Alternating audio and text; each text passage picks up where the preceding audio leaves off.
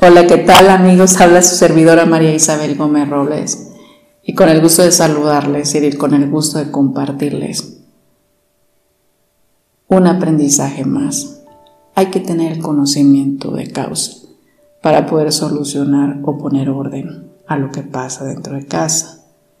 Y quizá este aprendizaje de cómo educar papás, vámonos poniendo manos a la obra y quizás sea la mejor recomendación en estos días que tienen la oportunidad de percibir todo lo que está pasando dentro de su casa.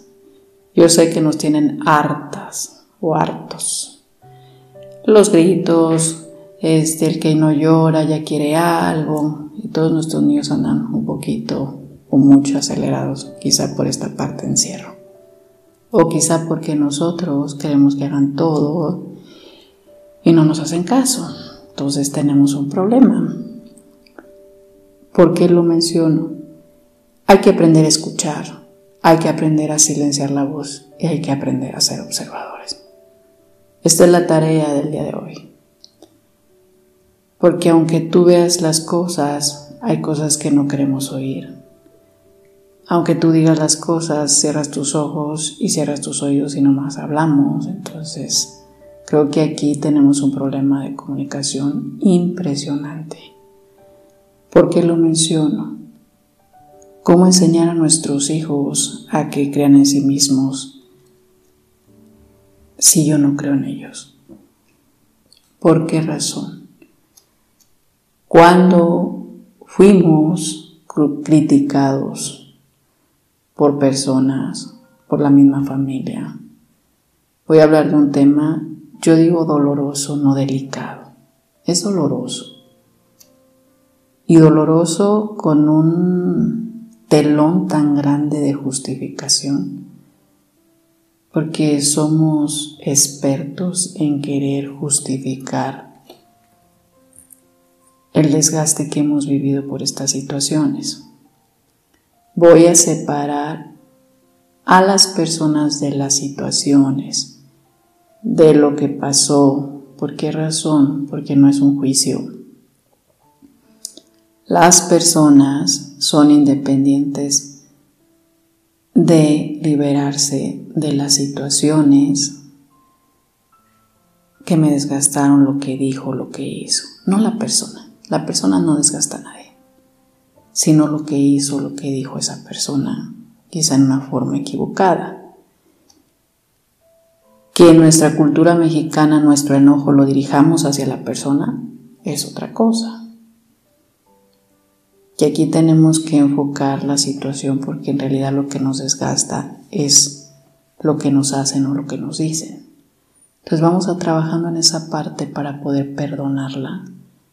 Y obviamente la mente, la parte de la conciencia haga su trabajo y libere esas situaciones para que tú lo tomes como aprendizaje de vida y ya sea una herramienta buena para ti y no bien venga siendo un desgaste que vienes arrastrando. ¿Por qué se los menciono? Tenemos que ser malos para justificarnos. Porque si decimos qué bueno eres para justificarte, pues ahí le vamos a seguir haciendo la justificación. Entonces, aquí aplica que digamos qué malo eres para justificarte porque te estás engañando tú solo, porque estás evadiendo una realidad. ¿Y qué es justificar? Todo el sentimiento que nos callamos y nos guardamos, de todo lo que las personas nos han criticado, nos han señalado, el que hablaran mal de nosotros. Tu cara de sorpresa cuando estás escuchando que hablaron mal de ti, que dijeron, y ya cuando te sueltan la sopa de todo lo que dijeron de ti cuando son cosas que no son ciertas, que son inventadas, y más aún si lo dijo alguien querido para ti. Lo primero que dices es que pareciera que no me conoce. Y más aún si son tus papás o un hermano entra uno en más sentimiento porque es como que, porque me desconoce, como si no me conociera, como si hubiera un extraño en la casa. ¿Quién mejor mis padres para conocerme? Porque, pues me conocen desde que nací. O sea, son mejores respaldos para defenderme o para hablar bien de mí. Tristemente en nuestra educación mexicana traemos un patrón de conducta que no es así. Porque en nuestra casa, en nuestro hemisferio izquierdo, se registran las creencias de familia. Y es triste, pero es una realidad.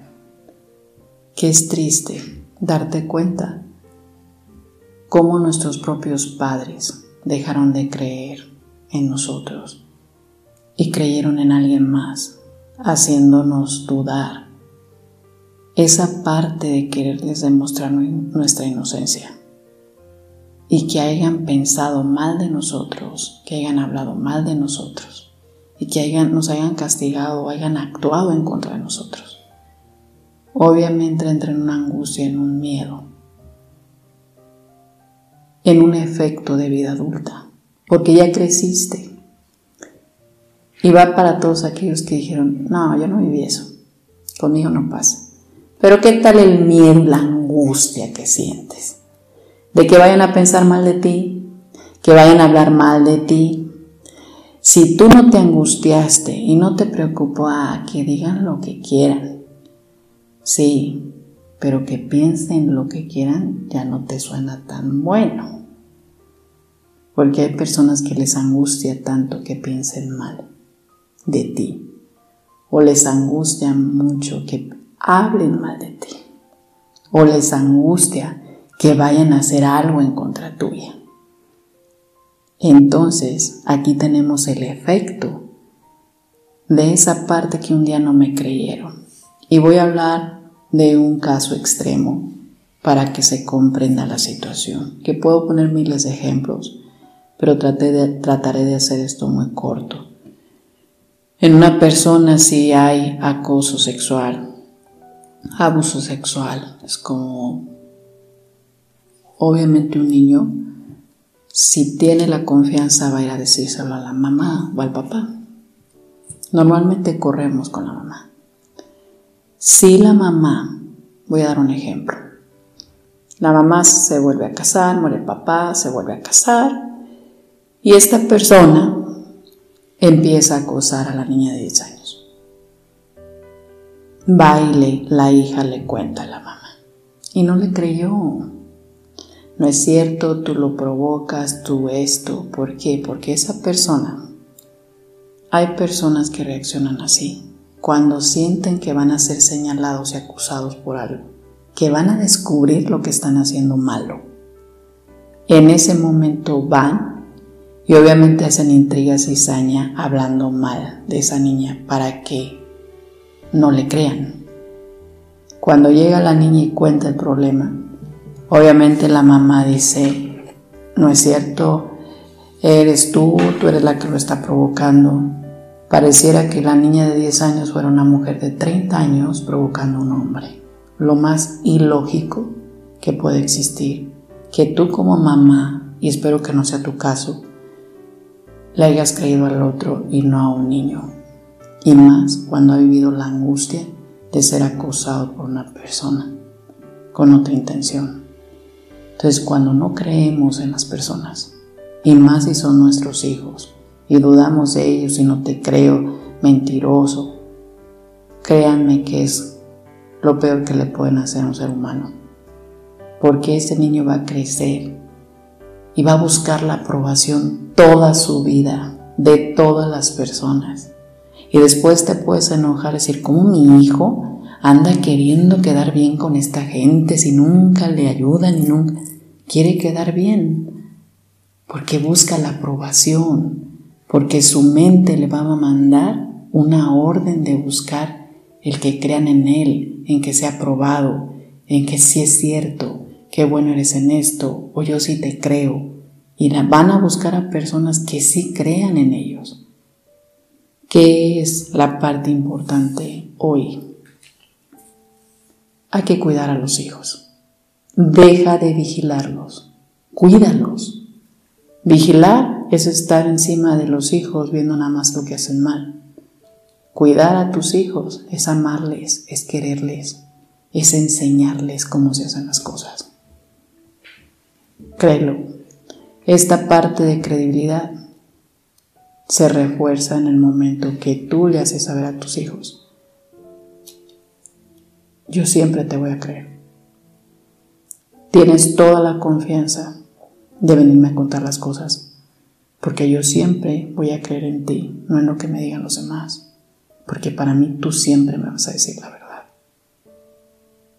Y vas a cumplir lo que estás diciendo porque vas a creer en esa persona, porque tú lo formaste, porque tú lo creaste, porque tiene tus principios, tiene tus valores, es tu reflejo, es tu hijo.